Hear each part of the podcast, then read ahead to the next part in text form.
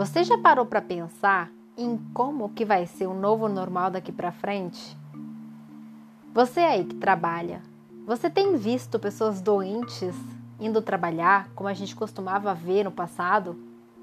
Enfim, essa realidade está mudando e recentemente eu dei uma entrevista sobre esse tema e gostaria de conversar um pouquinho com vocês aqui também. Teve uma situação no meu primeiro ano de trabalho que eu recordo assim, é, olhando como realmente eu fui bem é, inconsequente. Eu fui trabalhar, eu lembro uma semana que eu tava muito mal. Eu tava com febre, eu tava com dor de garganta, tava com dor de cabeça, tava tossindo. E fui trabalhar sob o efeito aí de mais de três analgésicos. Tava iniciando né, antibiótico-terapia. Eu realmente estava péssima. Hoje, né, olhando, né, o que eu fiz há quatro, quase cinco anos atrás, eu acho que poderia ser considerado um crime sanitário. Eu, como médica, né, numa época em que a gente nem utilizava máscara, fui trabalhar totalmente adoecida, podendo transmitir aí diversos micro-organismos para os meus pacientes super vulneráveis. Eu já trabalhava muito com paciente domiciliado, que são pacientes muitas vezes, né, é, imunossuprimidos, enfim, idosos, é, pacientes acamados. E eu lá, toda linda, achando que estava fazendo o correto, fui trabalhar nesse estado. É, e me lembro, inclusive, que teve um dia que eu tive que interromper o trabalho para fazer uma inalação é, com um broncodilatador para ver se eu melhorava um pouco, se eu dava uma ressuscitada. Tomei é, corticoide intramuscular. Nossa, assim, sabe? Tipo, é, passando, prescrevendo para mim, né, tudo que tinha para que eu conseguisse é, continuar trabalhando. E hoje eu olho e penso, meu Deus, que louca. Hoje eu vejo que a gente está tendo realmente uma mudança na cultura é, em relação ao adoecimento, né? A gente está é, no momento, numa fase de calmaria da pandemia, né? Por conta do aumento da cobertura vacinal. Mas nós passamos aí por dois anos de muita tragédia, né? De muita, muito sofrimento, de muita dificuldade. E a, o adoecimento em si foi colocado, né, num patamar que antes não era visto, né? O adoecimento era visto até em, em, em alguns momentos como uma frescura e não hoje, né, como uma ameaça, que é o que a gente vê hoje em dia, não só uma ameaça, mas enfim, além da mudança de cultura, de valorizar o adoecimento, a gente tem aumentado né, a empatia com o adoecido depois de ver tanto sofrimento.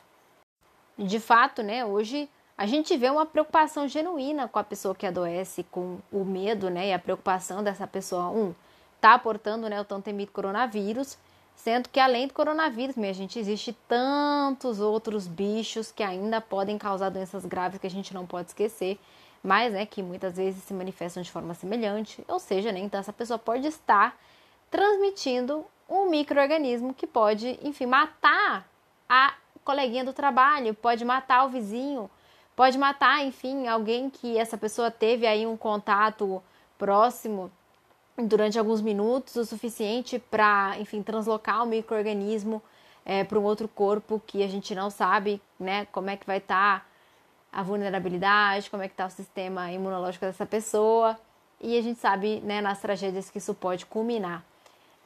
E na entrevista que eu dei, eu falei bastante sobre o como, a partir né, de 2020, não é normal a gente ver alguém doente fora de casa. A gente está trazendo né, algo que é muito óbvio, que eu até tenho vergonha de ter contado para vocês essa situação que eu fui trabalhar super péssima, né? Porque é totalmente equivocada, ainda mais do, né, vindo de uma médica que, enfim, deveria zelar pela sua própria saúde e saúde dos outros. Mas hoje a gente vê que Cara, você tá doente, você vai ficar em casa. Você vai se cuidar.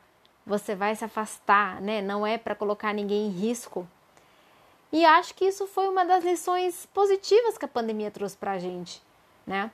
Eu lembro que um dia também eu estava atendendo e, enfim, é, tava com dor de cabeça, é, raras vezes eu tinha enxaqueca, enfim eu estava bem mal e estava bem atrasada. Eu lembro que foi um dia muito difícil no meu trabalho.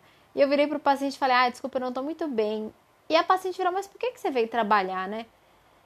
né? E também, assim, realmente, o que, que eu fui trabalhar numa crise de enxaqueca, é, me agredindo, né? Sendo que, obviamente, se eu ficasse na minha residência, se eu ficasse é, quietinha dentro de casa, eu teria melhorado, né? Obviamente.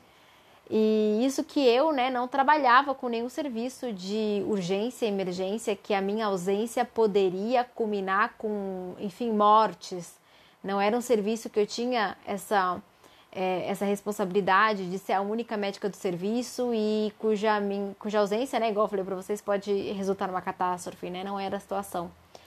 Então, né, depois dessa pandemia, de fato, depois não, né, porque a gente ainda está vivendo essa pandemia, mas é, desde o início, né, desde a instalação dessa pandemia, a gente tem de fato né, olhado para a pessoa adoecida como uma pessoa que, enfim, é, precisa de cuidados, e esse cuidado parte de si e de profissionais de saúde.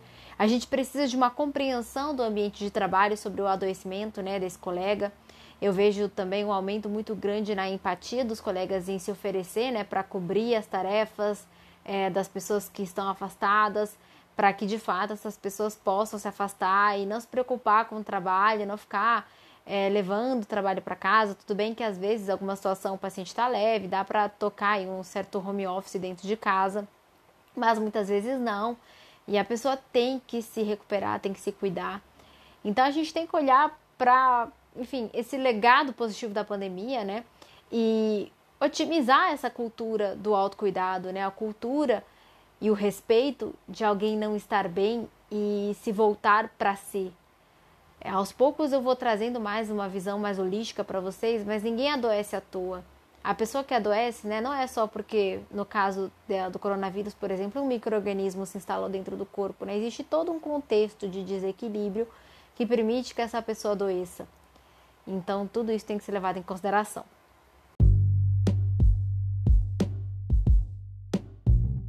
E, gente, eu sou uma podcaster tão, enfim, amadora, que eu esqueci de me apresentar para vocês, né? Então, assim, você tá ouvindo Pílulas de Saúde, inclusive você já tá até no final do episódio.